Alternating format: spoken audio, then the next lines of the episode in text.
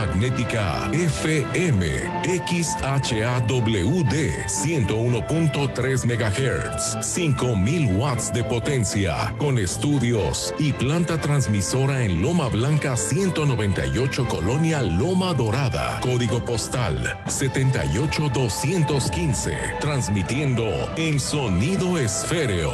Magnética FM señal sin límites Magnética FM. Señal sin límites. Paragaus, la marca líder en pararrayos, acoplamiento a tierra, protección catódica y calidad de la energía. Da la hora, la temperatura y la humedad.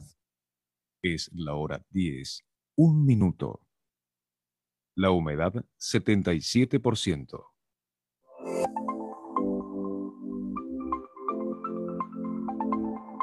Hola, soy Arduina, Inteligencia Artificial. Recibo tus comentarios y preguntas por WhatsApp a los teléfonos 444-265-0043 y el 444-265-5964. Fuera de México, agrega más 52. Te saluda Arduina.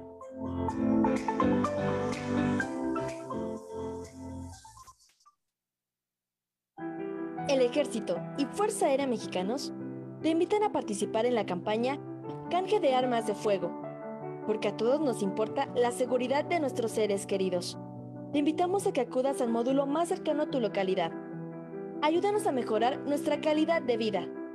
Por un México libre de violencia. Ejército y Fuerza Aérea Mexicanos, la gran fuerza de México. Gobierno de México. Los mejores especialistas para el cuidado de tu salud comparten sus experiencias en Top Médico MX. Top Médico MX. Acompáñanos todos los miércoles de 7 a 8 de la noche por Magnética FM. Tu salud siempre en las mejores manos. Top Médico MX. Las ideas, conceptos, criterios y comentarios expresados a continuación son responsabilidad única y exclusiva de los productores, conductores y participantes del programa. No representan el criterio o ideología de institución o tercera persona de la Fundación Nikola Tesla AC o de esta radiodifusora XHAWD 101.3 Magnética FM. Magnética FM y emisoras en cadena presentan el programa especial en vivo, señal sin límites, alta tecnología. Bienvenidos.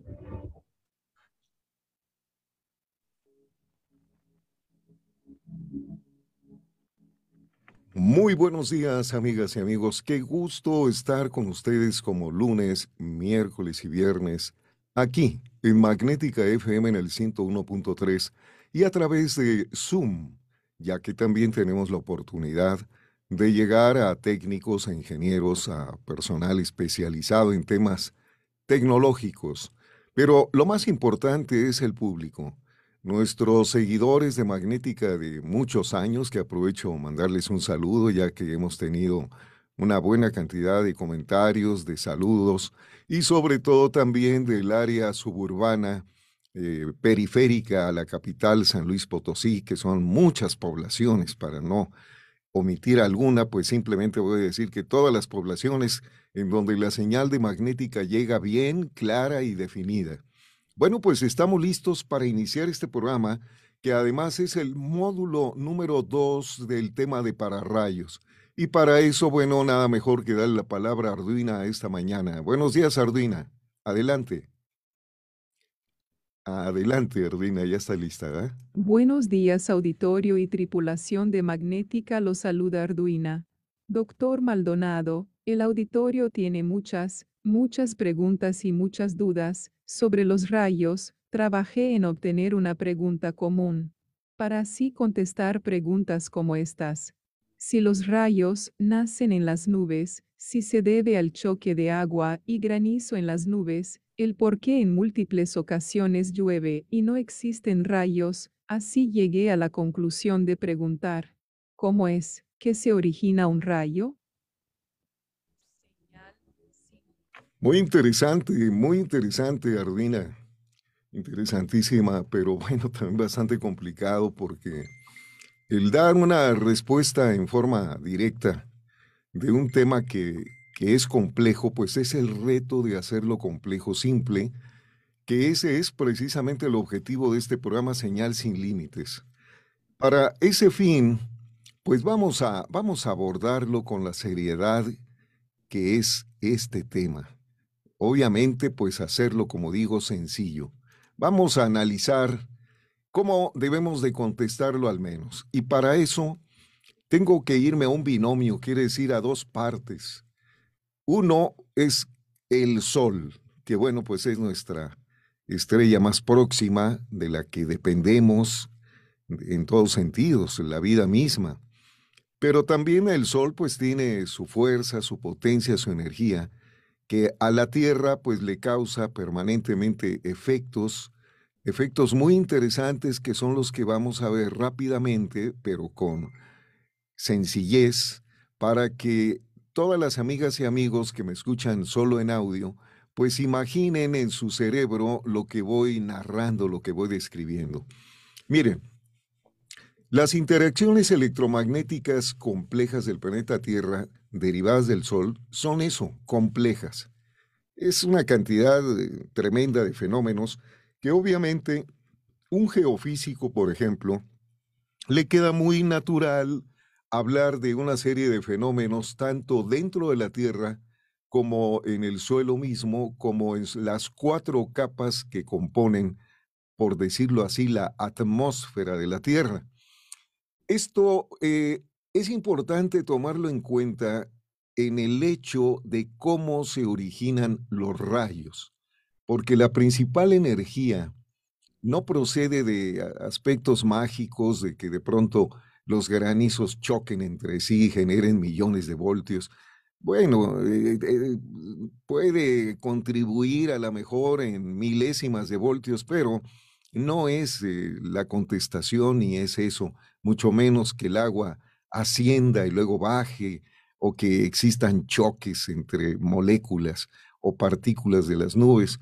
Lo más importante es, eh, primero, quienes están conectados vía Facebook y similares, para decirlo así, pues se ven una pantalla en donde pueden ver las interacciones animadas, descritas, con una buena cantidad de flechas, y esas flechas son solamente efectos como un efecto fuente que se le llama a la energía solar, donde la energía, eh, imaginen, se proyecta hacia la Tierra, pero el suelo pues no absorbe esa energía en su totalidad, así que una buena parte de la energía del Sol la refleja, pero vuelve una vez más a proyectarse a la corteza, al suelo, y entonces de esa manera pues crea ese efecto que los científicos eh, se le denominó así, efecto fuente, entre más eh, efectos que suceden.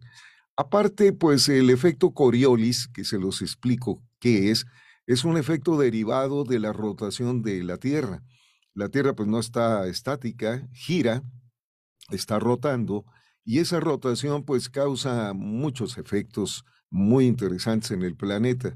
Aparte de tener las 24 horas, el día y la noche, bueno, pues también gran parte de la rotación genera vientos y esos vientos eh, pues se dividen prácticamente en dos eh, placas principales o dos frentes. Uno que es el frente y el otro la convección. Ustedes dirán, ¿qué es eso? Bueno, la convección otra vez es la hermana o hermano del efecto fuente porque la convección es que el aire caliente que en un momento dado llega por los rayos infrarrojos, principalmente del Sol, entre otros rayos, calienta eh, no solamente la corteza, sino también la propia atmósfera terrestre, y de esta manera entonces crea corrientes de convección que se mueven en una forma pues no impredecible porque vuelvo a insistir, la rotación de la Tierra, el efecto Coriolis, ayuda a este fenómeno. ¿Por qué toco este tema? Que, insisto, pues es complejo, pero volvemos al punto. El reto de este programa, pues es hacerlo sencillo, sobre todo a amas de casa que nos han escrito y donde pues me da mucho gusto y las felicito porque me dicen, oiga, esto que usted está tocando, doctor Maldonado, pues fíjese que pues lo hemos seguido, nosotros tenemos de escuchar magnética ya, pues desde que inició. Quiere decir que pues eh, yo como ama de casa era soltera cuando empecé a escuchar magnética, ahora ya pues estoy aquí en esta su casa, pero me interesan mucho los temas técnicos y los temas de tecnología y de ciencia también. Así que bueno, pues las felicito porque pues realmente son en este momento capitanas de la tripulación de una casa. Vamos a ver la siguiente lámina si son tan amables, pero también por aquí al mismo tiempo eh, me hace una seña, déjenme ordenar aquí las, las láminas para que no se me vayan de control. Eh, me está haciendo una seña Omax y Omax pues me pide la palabra con todo gusto. Permíteme Omax, estoy aquí nada más ordenando, ya lo tengo. Bueno, vamos entonces a ver qué, qué tenemos con Omax. A ver Omax, coméntanos eh, cómo vamos, qué noticias tienes, qué reportes, qué nos comentas. Adelante. Pero, disculpe que lo interrumpa, doctor Maldonado, el auditorio pregunta, ¿toda clase de nubes pueden producir o generar descargas atmosféricas? Bueno, eh, para contestar esa pregunta que es sumamente interesante, porque, miren, les voy a poner el caso de, la capital del estado de San Luis Potosí, San Luis Potosí.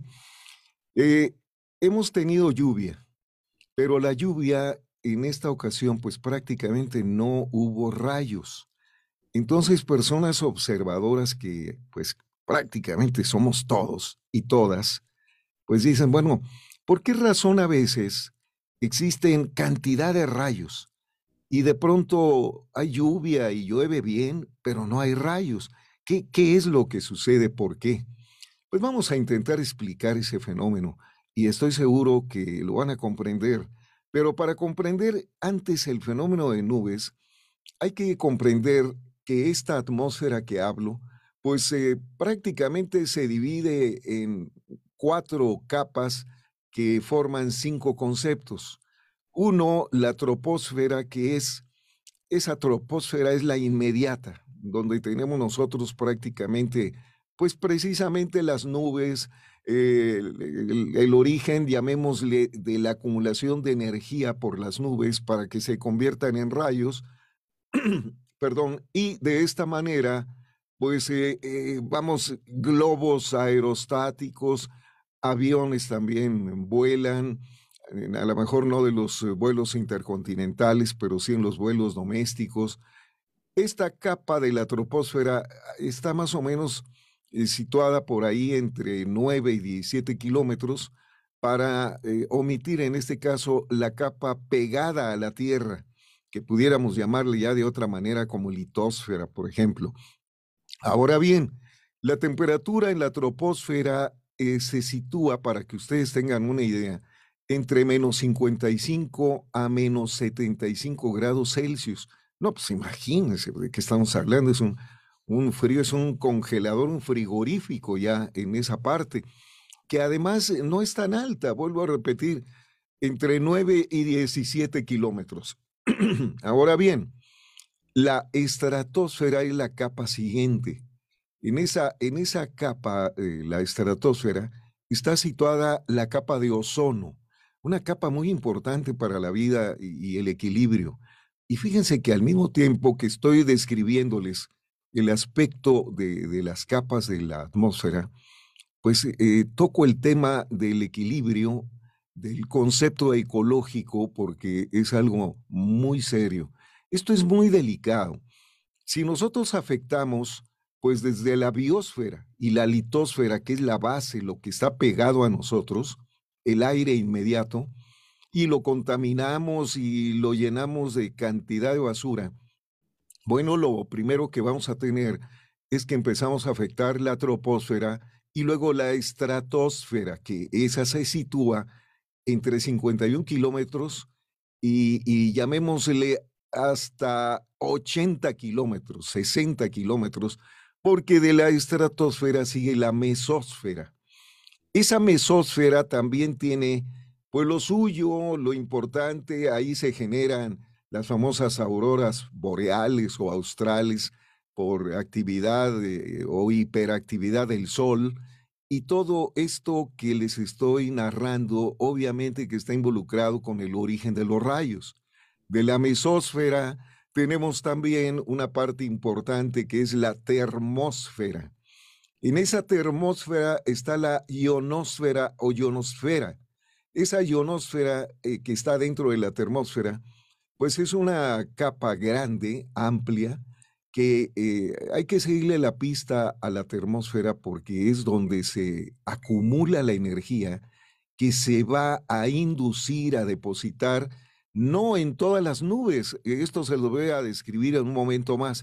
Vamos a un corte antes de, de ir explicando las capas de esta atmósfera y por qué esta energía va ahora sí a llenar los acumuladores, las baterías, de un tipo de nube que se los voy a describir más adelante.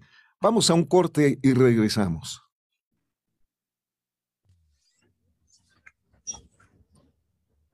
Estás en el programa especial internacional, Señal sin Límites, la ingeniería como el más valioso capital humano.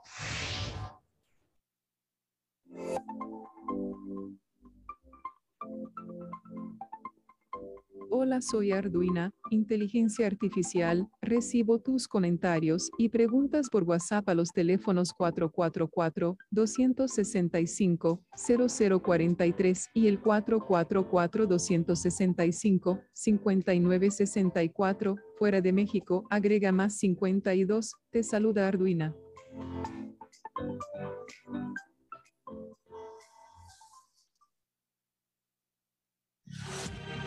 Señal sin límites. Magnética FM. Sonido esféreo. Magnética FM 101.3. Señal sin límites.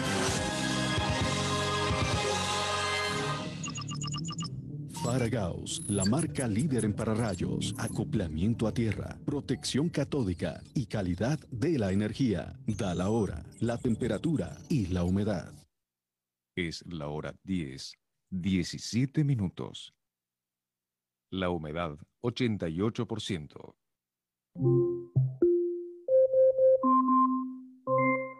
¿Quieres escuchar en tu celular o dispositivo fijo o móvil a Magnética FM? Solo pide a Alexa, Alexa quiero escuchar Magnética FM. Fácil. La nueva Guardia Civil Estatal te necesita. Únete. Si tienes vocación de servicio, honestidad, lealtad y disciplina, forma parte de la nueva Guardia Civil Estatal. Te estamos esperando. Solicita informes en los teléfonos 444-823-0358, 444-649-9341, 444-649-9342, extensiones 17209 y 17211, de lunes a viernes, de 9 de la mañana a 14 horas. Potosí, para las y los potosinos. Gobierno del Estado.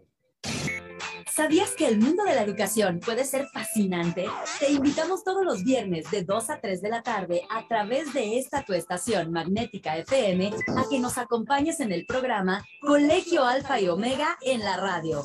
Yo soy Karina Armenta y voy a tener el gusto de acompañarte cada emisión para compartir todos los beneficios de una educación con valores. No lo olvides, todos los viernes en punto de las 2 de la tarde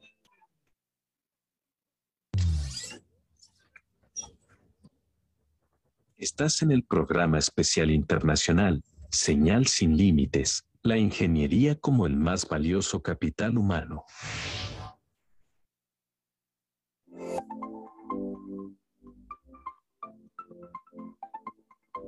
Hola, soy Arduina, inteligencia artificial. Recibo tus comentarios y preguntas por WhatsApp a los teléfonos 444-265-0043 y el 444-265-5964. Fuera de México, agrega más 52. Te saluda Arduina.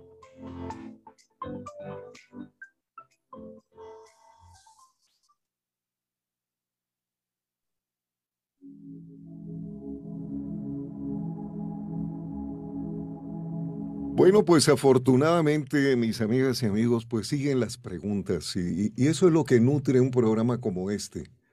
Así que pues Arduina, te doy la palabra en este momento. Eh, coméntanos, Arduina. Disculpe que lo interrumpa, doctor Maldonado, el auditorio pregunta, ¿un rayo es 100% mortal? Bueno, es un tema que termino este, este bloque, que es importantísimo, del origen de los rayos, y tocaremos ese tema, Arduina, que estoy seguro que pues hay muchas personas interesadas en el tema. Eh, vamos a, terminar este punto que es eh, apasionante. Miren, entre la mesósfera y la termósfera, para que ustedes tengan una idea, nada más eh, lo veleidoso, lo interesante que es la naturaleza. Mm, vean la temperatura que tenemos nosotros en la mesósfera. Ahí donde pasan los vuelos de avión principalmente, pues ya los que tienen una distancia llamémosle considerable, que vayan pues arriba siempre de 10.000 pies.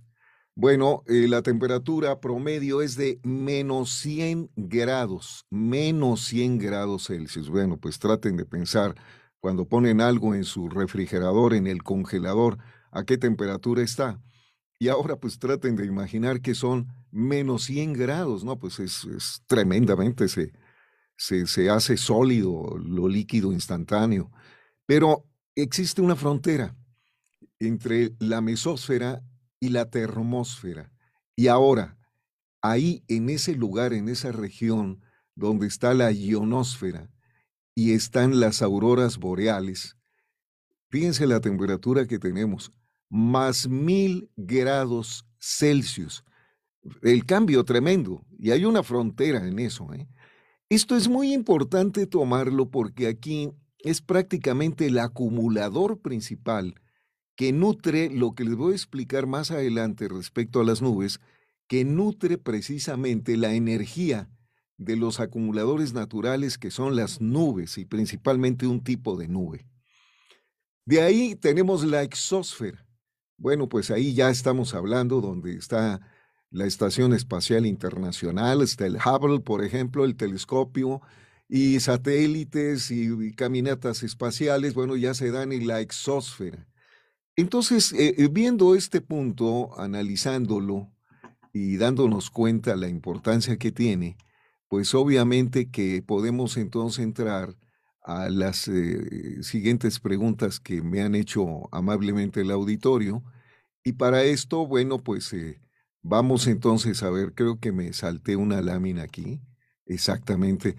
Y, vamos a ver entonces qué papel juegan las nubes en, el asunto de los rayos. Bueno, cualquiera de ustedes estoy seguro que me dirá, bueno, pues un papel importantísimo, eh, definitivo. Entre comillas, porque también existen rayos con cielo azul. Imagínense. Entonces no necesariamente las nubes son nada más el acumulador, sino que puede existir una descarga que venga directamente de la propia ionosfera y de esa manera existan elementos que rompan la rigidez dialéctrica y el aislamiento de las capas y se pueda crear una descarga. Ha sucedido y sucede. Ese es un tema especializado dentro de todo este tratamiento de los rayos. Pero bueno, vamos a ver entonces qué pasa con las nubes. Esta lámina que está fácil de verla, quienes están, eh, tienen la oportunidad de haber diferido este programa a través de YouTube o Facebook, pues pueden apreciar una lámina que se las voy a describir con palabras. Primero, vienen los tipos de nubes. Vamos a empezar desde cúmulos, que es un tipo de nube muy común, que normalmente pues lo vemos en condiciones normales, cuando no llueve, pero tenemos nubes. También tenemos estratos, que es otro tipo de nube, un poco más amenazante esa nube, un poco más gris, fuerte. Después tenemos las más letales en el concepto de la energía y las que provocan las grandes tormentas y hasta las grandes tragedias, que son las cúmulo-nimbos. Cúmulo-nimbos. Luego tenemos alto cúmulos, que es eh, pues una nube más alta, que son obviamente pues como familiares del cúmulo nimbos. Después tenemos nimboestratos. Ese tipo de nimboestrato lo tenemos en este momento sobre el cielo de San Luis Potosí, ¿Por qué? Porque son ese tipo de nube que provoca lluvia, pero sin rayos. Fíjense lo que digo, lluvia, pero sin rayos. La nimboestratus. Y ustedes dirán, ¿y por qué? ¿Por qué no hay rayos ahí? Miren, en la lámina eh, que estoy mostrando del lado derecho, ustedes van a ver en el extremo derecho superior un concepto que dice ducto energético. Bueno, fíjense que las nubes cumulonimbos eh, se, se, generan a gran altura y se convierte en una especie como de ducto, un ducto gigantesco turbulento de nubes que además pues tienen corrientes de convección muy fuerte, en espiral giran. Recuerden que de estos cumulonimbos también nacen los famosos tornados y estos pues vienen también como primo hermano de los propios rayos porque generan energía muy poderosa y generalmente se asocian rayos a los tornados y los tornados a los rayos.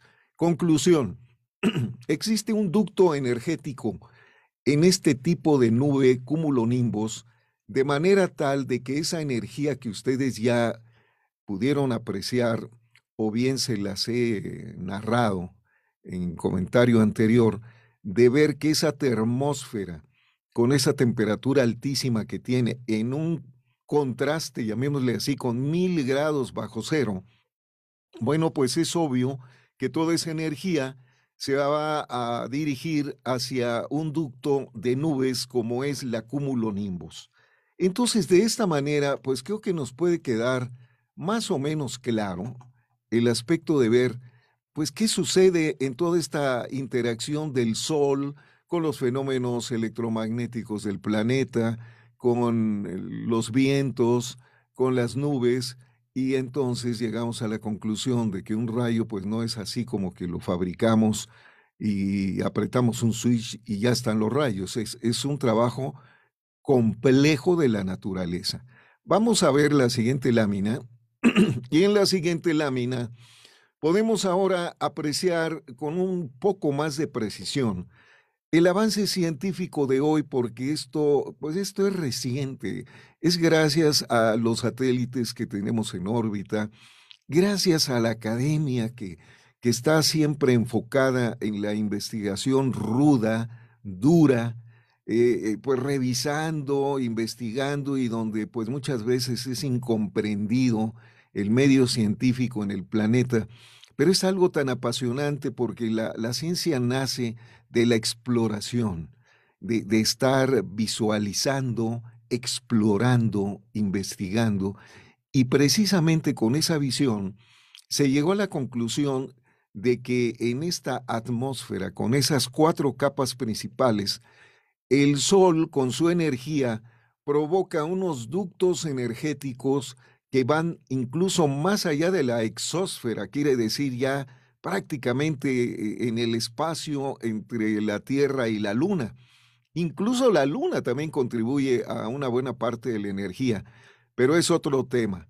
En fin, estos ductos que pueden apreciar en la lámina que estoy presentando eh, son importantísimos porque son los que entonces vamos a, a poder apreciar una incógnita que trajo pues así de, cabeza a la comunidad científica y todavía tenemos muchas dudas. ¿eh? En la comunidad científica el trabajo es permanente, no, no quiero decir que ya todo se sabe, eso es imposible.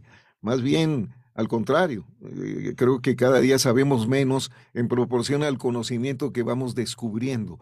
Pero nos queda claro que estos ductos nos aclaran el por qué en ocasiones las propias cumulonimbos no generan rayos. Entonces ahí rompen una especie de paradigma de decir, todas las cumulonimbos son fabricantes de rayos. Conclusión, no, no lo podemos afirmar. Por la simple y sencilla razón de que hay que tomar en consideración el principal ducto energético, que son estos ductos de energía que van asociados a las espirales iónicas que vienen por el viento solar el viento que obviamente en forma permanente estamos recibiendo en diversas magnitudes, quiere decir diversas cantidades del sol. Cuando tenemos una tormenta solar, quiere decir que una erupción, una, pues un, flash un destello en el sol, pues obviamente va a llegar amplificado el viento solar y entonces nos provoca más problemas. Esos problemas también se siguen investigando, se siguen viendo con mucho interés en la comunidad científica porque es un tema muy complejo. Vamos a ver la siguiente lámina y también pues esa siguiente lámina la voy a dejar después del corte porque ya ven ustedes, cuando los temas son apasionantes, el tiempo se va volando.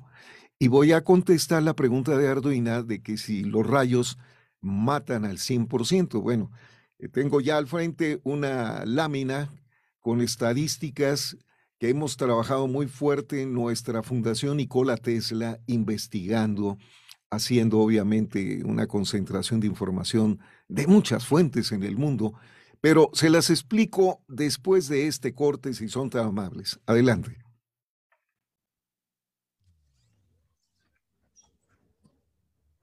Estás en el programa especial internacional, Señal sin Límites, la ingeniería como el más valioso capital humano.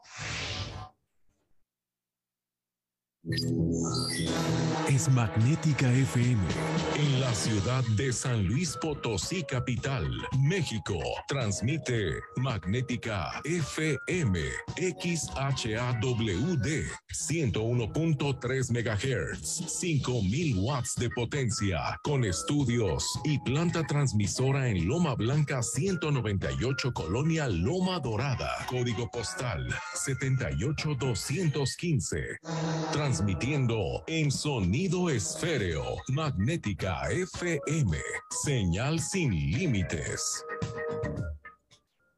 Magnética FM. Señal sin límites. Paragaus, la marca líder en pararrayos, acoplamiento a tierra, protección catódica y calidad de la energía. Da la hora, la temperatura y la humedad. Es la hora 10 32 minutos. La humedad, 88%. Kaizen Institute México presenta Gemba Kaizen Radio. Escúchanos todos los jueves de 7 a 8 de la noche por esta tu estación magnética 101.3 FM. Gemba Kaizen Radio. Ponte en acción.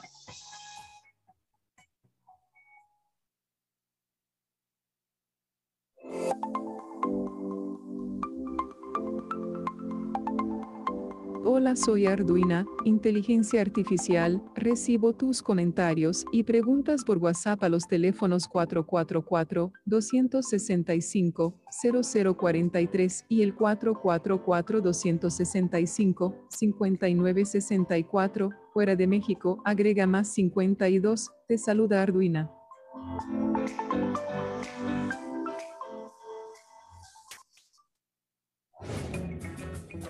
Les doy la bienvenida a Martes de Mar, un proyecto hecho con el corazón y con muchas ganas de generar cambios en las personas, pero sobre todo en la sociedad potosina. Un programa semanal con temas humanos, cotidianos y recurrentes para buscar una interacción entre los potosinos y el mundo, rompiendo el famoso potosinazo y generando cambios sociales y reales en este bello estado y sociedad.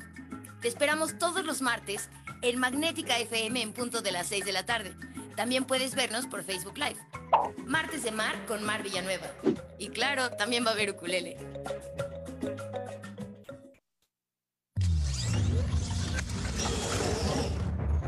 Estás en el programa especial internacional, Señal sin Límites, la ingeniería como el más valioso capital humano.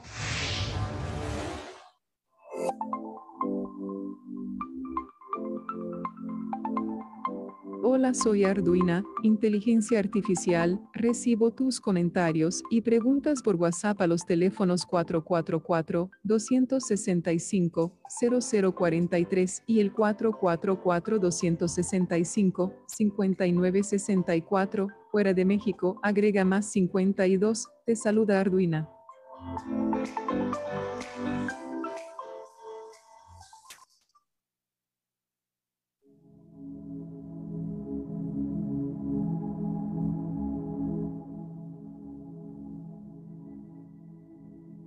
Lo interrumpo nuevamente, doctor Maldonado. El auditorio pregunta, ¿cuáles son los valores promedio de un rayo? Interesantísima pregunta, Jomax. Aquí estoy anotando y en un momento más vamos con todo gusto a, hablar sobre ese tema. Y bueno, pues ya saben que estos temas son apasionantes y más apasionante es hacerlo en palabras la descripción de la fenomenología compleja de un rayo. Miren, la tabla que está frente a ustedes, frente a este servidor, eh, pues es una tabla que solamente comprende un mes, los meses de agosto de cada año, desde el año 2018 al año 2021. De esta manera nos queda claro, examinando la tabla, que el continente que más actividad será única, quiere decir que más rayos contiene anualmente, es África. Después sigue Estados Unidos. Y fíjense lo interesante, México es un lugar importante en el ranking de rayos a nivel mundial. No en todo el país, que quede claro. Los rayos principalmente se concentran en las áreas de la costa. Eh, esto también, bueno, radica otra vez con las famosas nubes cumulonimbos y los famosos ductos energéticos que generan nuestra estrella próxima, el Sol. Tomando en consideración este, este dato, que es importantísimo, pues entonces también me queda claro que pues debemos de contestar las preguntas del auditorio. Y aquí eh, pues eh, surge la lámina importantísima de ver cuáles son los valores promedio en tiempo y amperes de un rayo. Miren, existen muchos mitos al respecto y desinformación también. Este trabajo es un trabajo serio de investigación. No, no quiero en ningún momento mm, para nada faltar al respeto de nadie, no, todo el mundo tiene libertad de expresión, pero en el aspecto de, de informaciones de esta naturaleza existe mucha desinformación y eso es algo muy serio porque puede ocasionar graves problemas. Un rayo no es solamente un solo hilo que viene de la nube o del suelo a la nube, no. Se compone de múltiples, múltiples rayos. Se abre. Déjenme decirles algo. Existen videos que no sé si sean trucados, no sé si sean pues, realmente efectivos, reales, verdaderos, pero a este servidor le queda claro que en laboratorio, haciendo una simulación, podemos hacer pasar el cruce de un, se le llama en inglés side flash, que es una descarga lateral, como una especie de rama de un árbol, de un rayo que se abre y puede atravesar una casa. Entonces el rayo atraviesa la casa sin ningún problema, no pide permiso ni, ni va a tocar el timbre y va a decir, Hola, ¿qué tal? Buenas tardes, aquí estoy, soy el rayo y voy a atravesar su casa. No, por favor. El rayo simplemente no pasa una, pasan muchas casas. Y, muchas ocasiones no lo percibimos porque es tan, tan débil la, la luminosidad de esa descarga que solamente personas que tengan muy buena vista y además una velocidad de, de pupila y de retina extraordinaria, pues van a poder apreciarlos. Pero eh, me refiero a ese fenómeno porque aquí tenemos en la gráfica, primero, una escala del lado izquierdo que va de 0 a 20.000 amperes. 20.000 amperes es el valor promedio que además ya lo hemos superado en muchas ocasiones. Y la estadística mundial también se está ajustando y se está llevando, para que ustedes tengan una idea, a una escala pico de 200.000 amperes un rayo. Esa es una locura. ¿Por qué locura? Porque miren, con 100.000 amperes, eh, un ser humano está muerto. Pues no hay otra palabra, como, lo voy a decir? No lo puedo decir más exquisito esto. Eh, simplemente perdemos la vida con la décima parte de un amper. Entonces imagínense cuando estamos hablando de 20.000 amperes y luego 200.000, pues es una locura. Ahora, cuando hablamos de voltaje, es algo muy especial esto porque eh, si se caracteriza, quiere decir se califica el valor de la tensión, voltaje de una descarga de un rayo, es que el rayo en realidad no es corriente directa ni tampoco es corriente alterna. Entonces, e, eso se puede clasificar más bien como plasma. Pero haciendo una conversión e intentando llevarlo a la corriente directa a un rayo, bueno, también ahí tenemos magnitudes que pueden estar variando de 50 millones a 250 millones de voltios si lo midiéramos en corriente directa. En cualquier momento e, el rayo es impresionante, pero tiene también una ventaja o desventaja. El rayo eh, no es solo un impacto. Como ven ustedes en la gráfica que viene caracterizado en milisegundos, o sea, en milésimas de segundo, pues el rayo más longevo, más largo, que tiene mayor duración, lo podemos llevar al orden de 100 miliamperes, 110, 150. Hay casos extraordinarios que hay rayos repetidos en un solo rayo que pueden llegar hasta 180 miliamperes. Pero ahora la pregunta es, ¿qué tiempo es esto? Miren, para que ustedes tengan una idea, dividan entonces, eh, pues obviamente un segundo en mil partes pues de por sí un segundo, eh, digo uno, dos, bueno, pues sería un segundo, uno, dos, un segundo. Ahora, uno, dos, divídalo entre mil, eh, pues no puedo hacerlo, es imposible. Eso tendría que tener una vista de mosca y yo creo que ni así, porque es tan rápido el evento. Sin embargo, sí podemos nosotros llegar a una excelente conclusión de que lo vemos. Y no solamente lo vemos, sino que lo escuchamos y además lo escuchamos con terror, con miedo, porque hay espantosos truenos que están en proporción directa a dos factores. Cerca de nosotros el fenómeno, quiere decir el rayo, o bien que es un rayo de alta magnitud con repetitividad del rayo que hace que la temperatura, que supera la temperatura del sol, imagínense nada más esto, hace que se rompa ahí un gradiente térmico y pase el efecto, pero en una fracción de segundo, de lo que sucede arriba, entre la termósfera y la troposfera. Entonces, de esa manera, el cambio súbito de temperatura, al elevarse en temperaturas eh, superiores al Sol, va a provocar una onda de choque tremenda, poderosa, que ese es el famoso trueno del rayo. Entonces, como ustedes se dan cuenta, pues son temas, eh, insisto, muy apasionantes, que, que, en esa pasión, pues nada mejor que compartirlo abiertamente con el público y que estos temas no sean solamente de expertos, peritos en la materia o temas académicos, sino que pasen también al público y el público pueda, pues, analizarlos, verlos, eh, como es eh, y lo que debe de ser. Miren, aquí tenemos una lámina que habla perfectamente bien del poderío de un rayo en donde impacta un árbol.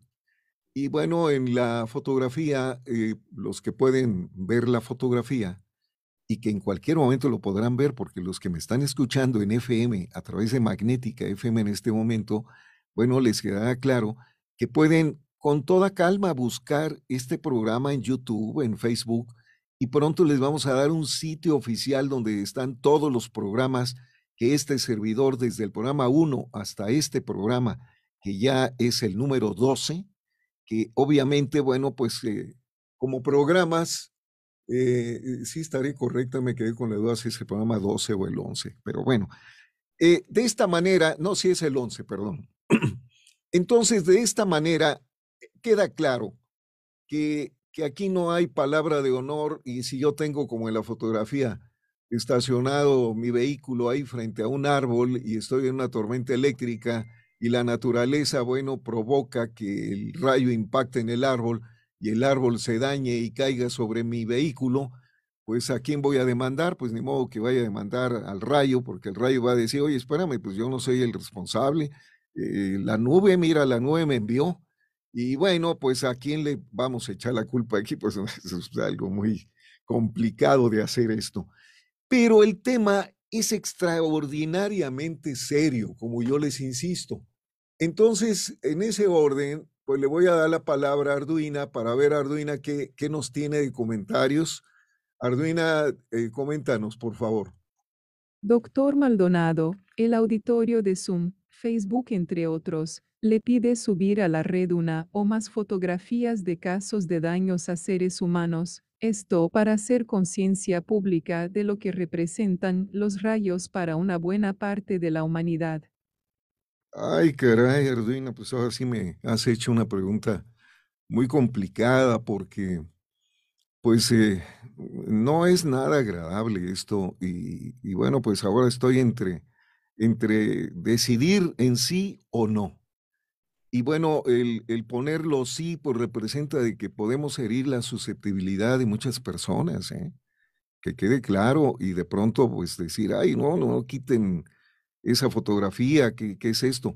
Pero espérenme, aquí viene entonces el tema para contestar la primera parte de la pregunta de Arduina. Si los rayos matan al 100%, bueno, vamos a verlo así. En todo caso, un árbol eh, un automóvil, un ser humano se convierte en conductor, no en destino. E, el hecho ese, pues muy clásico de decir que me parta un rayo, que me caiga un rayo o le cayó un rayo, pues es algo que no es correcto porque en realidad son dos puntos en la descarga pero dos puntos en una línea de rayo, porque un rayo se compone de más rayos. Entonces son varios puntos. A esto se le llama hacer una sumatoria de admitancias. Perdón, eso ya es técnico, pero lo tengo que decir porque no encuentro otra manera de decirlo. Suma de admitancia lo voy a poner, yo por eso digo que lo más eh, eh, apasionante en esta área de la ciencia y la tecnología es hablar las matemáticas, porque pues sí es bueno grabarse las fórmulas y de pronto muchas personas, aún ya expertos en la materia, dicen, pues sí me sé por todos lados la fórmula, pero pues la verdad no sé para qué se utilice. No, pues está tremendo eso. Mejor vamos a hablar las matemáticas. Miren, en la sumatoria de admitancias, hagan de cuenta que son varios puntos que llaman a un rayo. Me explico. Pero eh, lo van a llamar muy efectivo porque entonces en la sumatoria permite que el, el, valor del aislamiento de la, de la, pues no, yo diría troposfera, ¿no?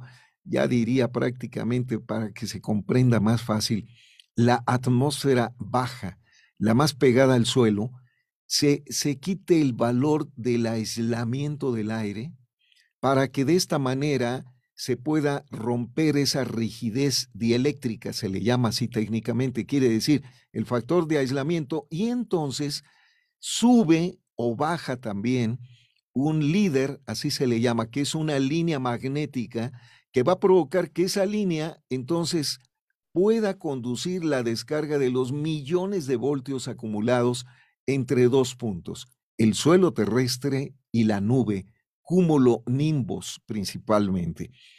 Entonces, esta situación va a que un ser humano puede ser dañado, mas no muerto.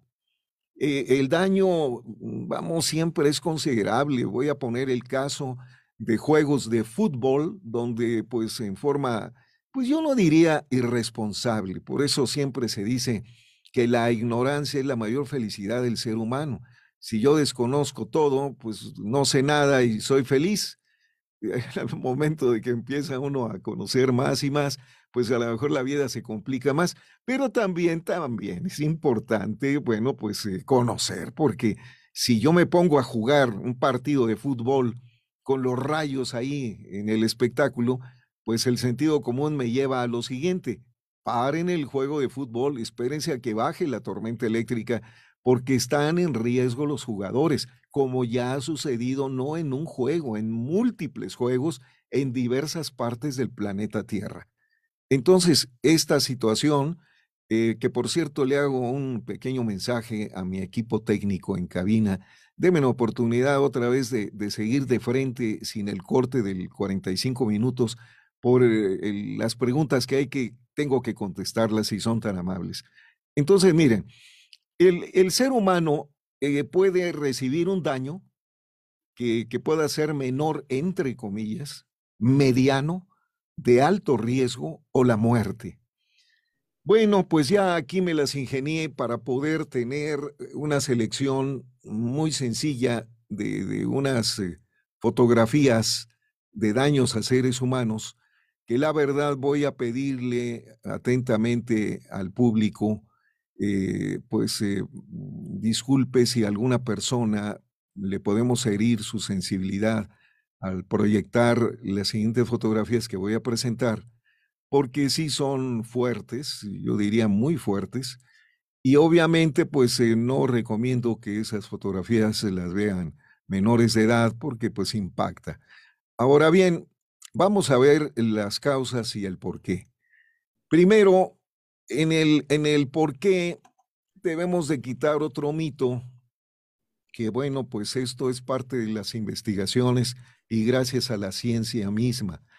Un rayo eh, eh, respeta a un vehículo en cualquier lugar, eh, no va a impactar a un vehículo, por ejemplo, bueno, y sobre todo pensando que lleva neumáticos, quiere decir ruedas de hule con aire en su interior. Entonces, bueno, pues ese es un aislador, es un aislamiento. Entonces, vámonos al carro, ahí estamos seguros. Déjenme decirles, no. Hoy día sabemos que un rayo puede impactar un vehículo en una autopista, en una ciudad, en cualquier lugar. Que tenemos una ventaja dentro de un vehículo, entre comillas ventaja, ¿eh?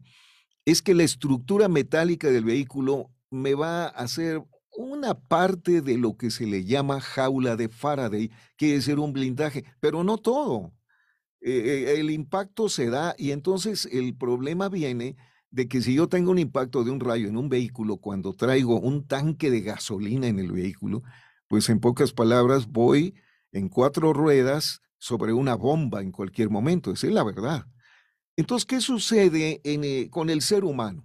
Esa es la pregunta que me hace el auditorio.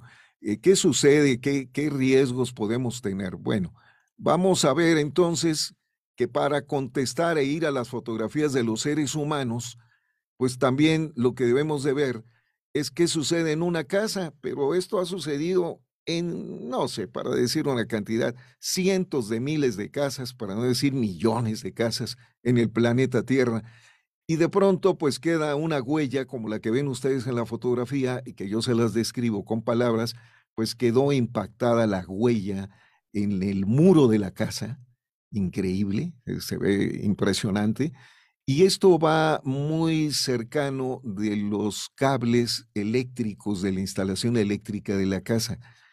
¿Cuántos rayos eh, en un momento eh, se calcula que impacten en casas en el mundo?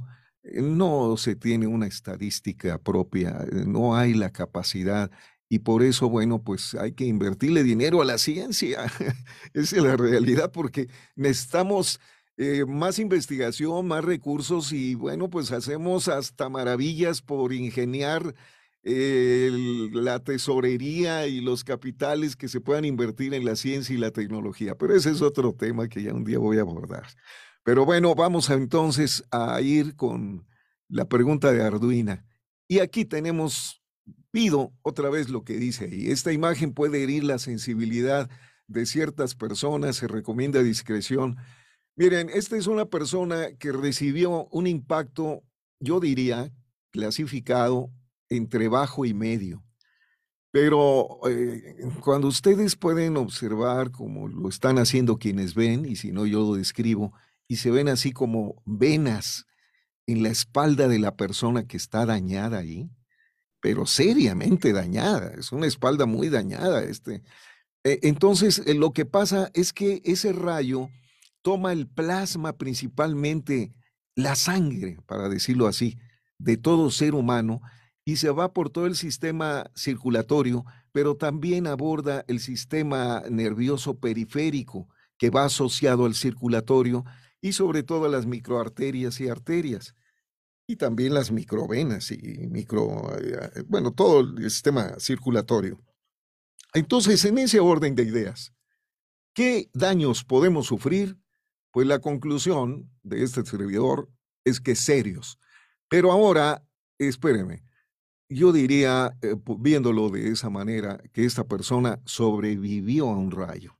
Fíjense bien, sobrevivió a un rayo. Pero, ¿qué pasa cuando tenemos la presencia de un rayo categoría 5 con cinco impulsos mínimos repetidos, con una capacidad de ese rayo del orden de 100 mil amperes, con algo así como 200 millones de voltios en corriente directa, insisto, haciendo una conversión, ya que no es lícito hacer esa conversión a corriente directa, pero necesitamos una referencia en la ciencia y en la tecnología. Entonces sucede pues una imagen que ahora sí, si les he pedido que puede herir la susceptibilidad y sensibilidad, esta imagen, pues la que sigue, pues mm, discúlpenme, pero la tengo que poner para contestar la pregunta. Y entonces, esta imagen que les voy a presentar, permítanme, no es esta, aquí, aquí voy, aquí está. Esta imagen, pues lamentablemente es muy común en el impacto de un rayo. Es la destrucción total de un ser humano. No, no hay capacidad ahí. Esto es parecido a una persona que tenga una descarga en una línea incluso ya de 13.200, 13.800 voltios de corriente alterna, que es una cantidad modesta, sabiendo de que eso ya se le llama media tensión, pero pues imagínense ahora que si pues tocáramos nos hiciéramos gigantes y tocáramos un cable de 115 mil voltios, 230 mil o 400 mil voltios, pues pasa algo parecido a esto. Pero esto es algo fuera. Esto, esto estamos hablando que es la naturaleza. Entonces prácticamente la persona, el ser humano quedó fundido, calcinado, prácticamente en su totalidad. Aquí en la fotografía pueden apreciar que perdió ambos brazos se desintegraron. Perdón. Perdón. Al decir desintegrar, pues es que prácticamente se evaporó por el, mismo poderío de la descarga. Obviamente esto nos lleva a pensar seriamente en que un rayo es algo serio y bueno, pues es un trabajo de investigación que al menos este servidor y amigo de ustedes, pues ahí en más de 45 años de mi vida involucrado en el tema, pues hemos ido aprendiendo paso a paso, esta es una educación continua que no terminamos, seguimos investigando. En tragedias, pues vean ustedes esta fotografía que les pongo, en donde pues es obvio que Existen unos pararrayos ahí instalados en una planta petroquímica, en este caso, y que bueno, pues los pararrayos están ahí ni se enteraron del impacto de un rayo en un tanque de almacenamiento. Estos son temas que discutimos con los expertos, que lo tenemos que hacer con los ingenieros de mantenimiento y que bueno, primero no se dejen sorprender con fórmulas mágicas. Imagínense que alguien les proponga espantarrayos. Bueno, primero pues suena así como un tema de ciencia ficción.